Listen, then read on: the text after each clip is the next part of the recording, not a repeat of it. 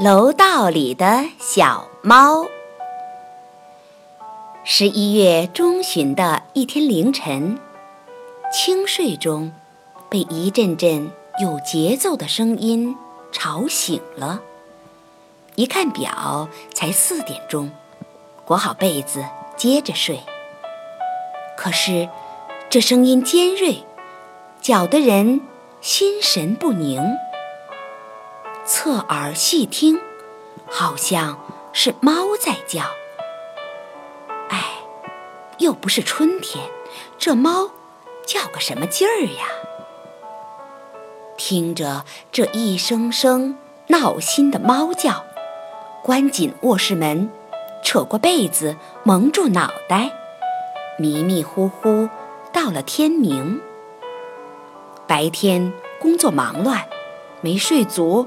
脑子乱纷纷的。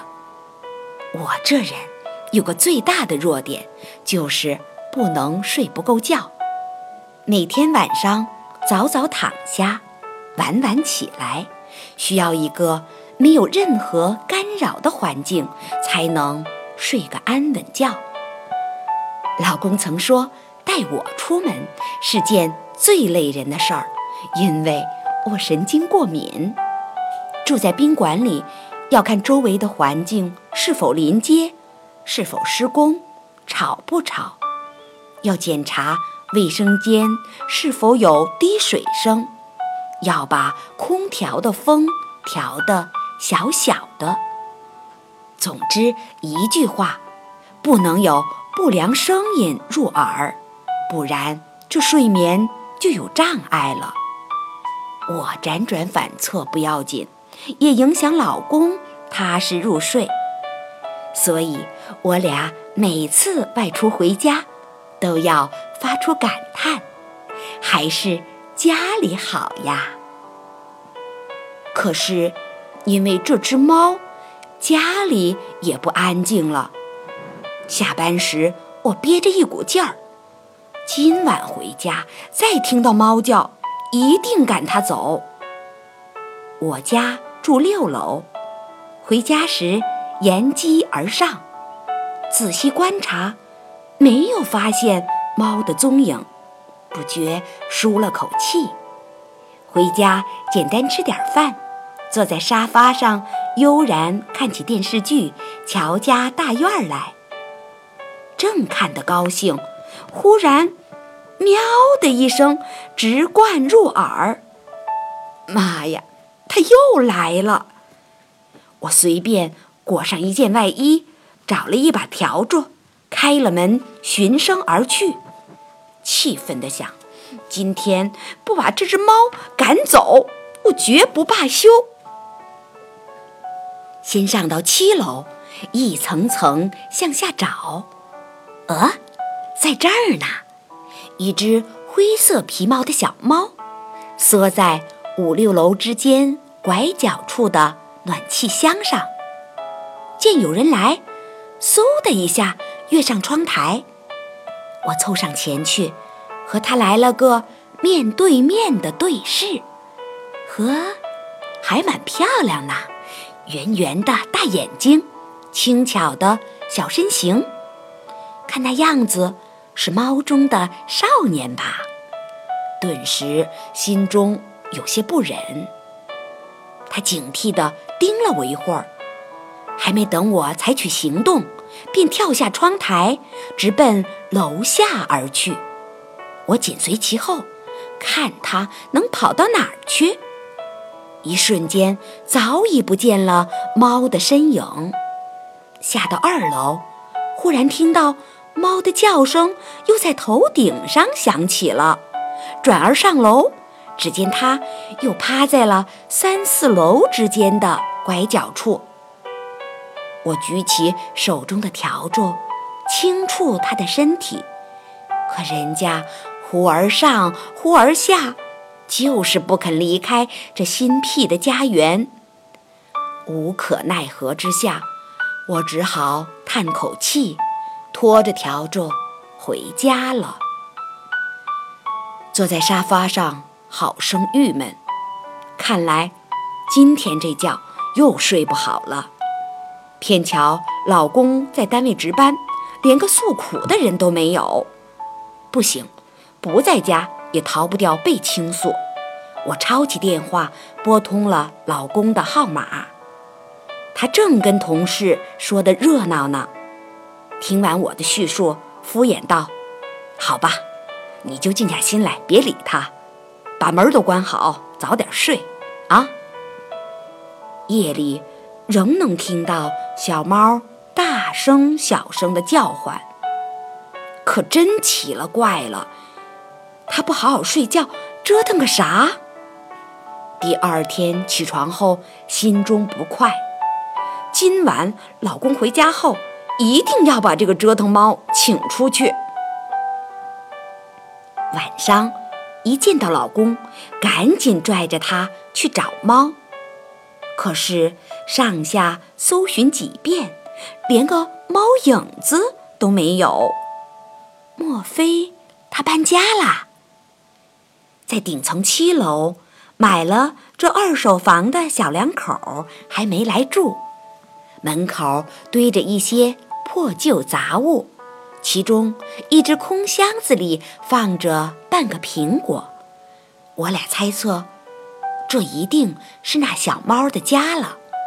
不知是哪个好心人提供的，只是苦了我们这就近的邻居了。回到家，老公动了恻隐之心，说：“天这么冷，小猫没吃没喝，也怪可怜的。”我们就放他一马吧。嚯，看这样子，我倒成了坏人。不过细想想，他说的有道理。平常我的心最软了，最不能忍受别人欺负小动物。看到马路上被车碾死的阿猫阿狗，常唏嘘不已。可这只小猫。夜夜哀嚎，实在严重影响了人们的休息。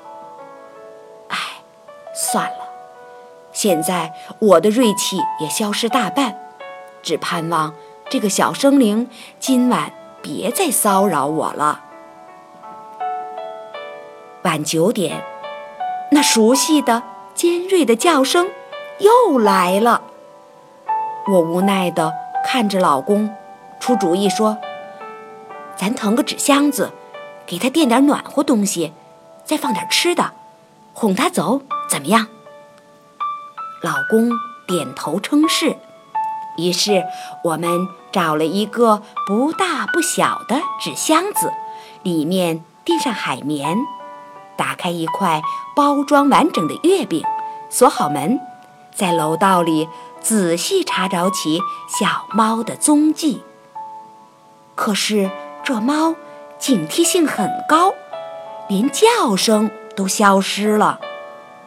没办法，我俩只好把纸箱子放到地下室一个不耐事儿的地方，想着它饿了、冷了，也许会寻味而来，吃一顿，再好好睡一觉，就不要上楼再吵大家了。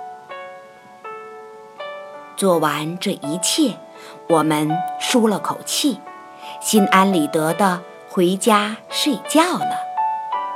可睡到半夜，这恼人的猫叫声又把我俩吵醒了。它一声接一声，不紧不慢的喵喵的叫着，叫人难以再睡。我生气的骂道。这只讨厌的猫，可太烦人了。老公一咕噜爬起来就穿衣服，我惊讶地问：“干嘛去？”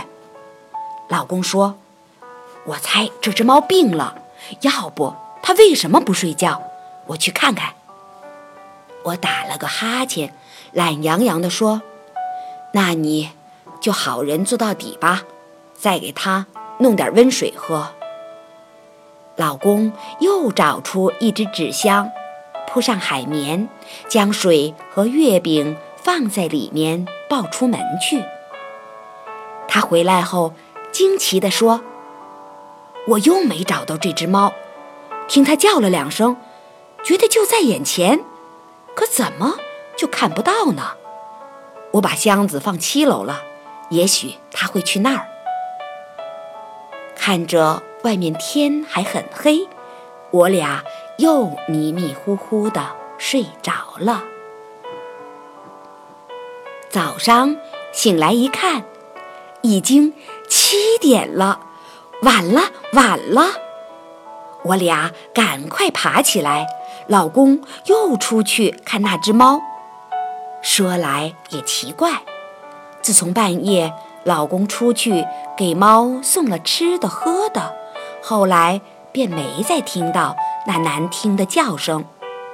这只猫终于被我们的诚心打。动了一会儿，老公回来了，他一脸神秘地说：“嗨，这次我可看见它了，还挺漂亮。你猜它躲在哪儿？”我一边忙着洗漱，一边问：“在哪儿啊？”在五六楼拐角处的暖气箱里，半夜放暖气了，它在那儿睡呢。这个小东西还真精。长着毛还怕冷，没准儿喵喵叫是冻的呢。我不由心疼起这只小猫来，没爹没妈疼，也真够可怜的。可我不是宠物爱好者，要是女儿在，一定会把它抱到家里来养。哎呀，我可不能乱发善心。这只猫是只野猫。整天在外面跑，身上不知沾着多少病菌呢。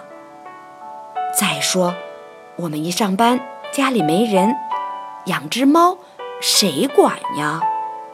把它关在屋子里，是会憋出病的。这么想着，心中好受多了。算了，只要这小东西不整宿乱叫，我就原谅它了。经常给他放点吃的喝的，也算尽了地主之谊。他住在这儿，也许和我家有缘吧。出门上班时，我拿了一只煮鸡蛋，剥了皮儿，放在老公拿出去的纸箱里。嘿，小猫不在，但那块月饼。已经被吃的只剩下了皮儿。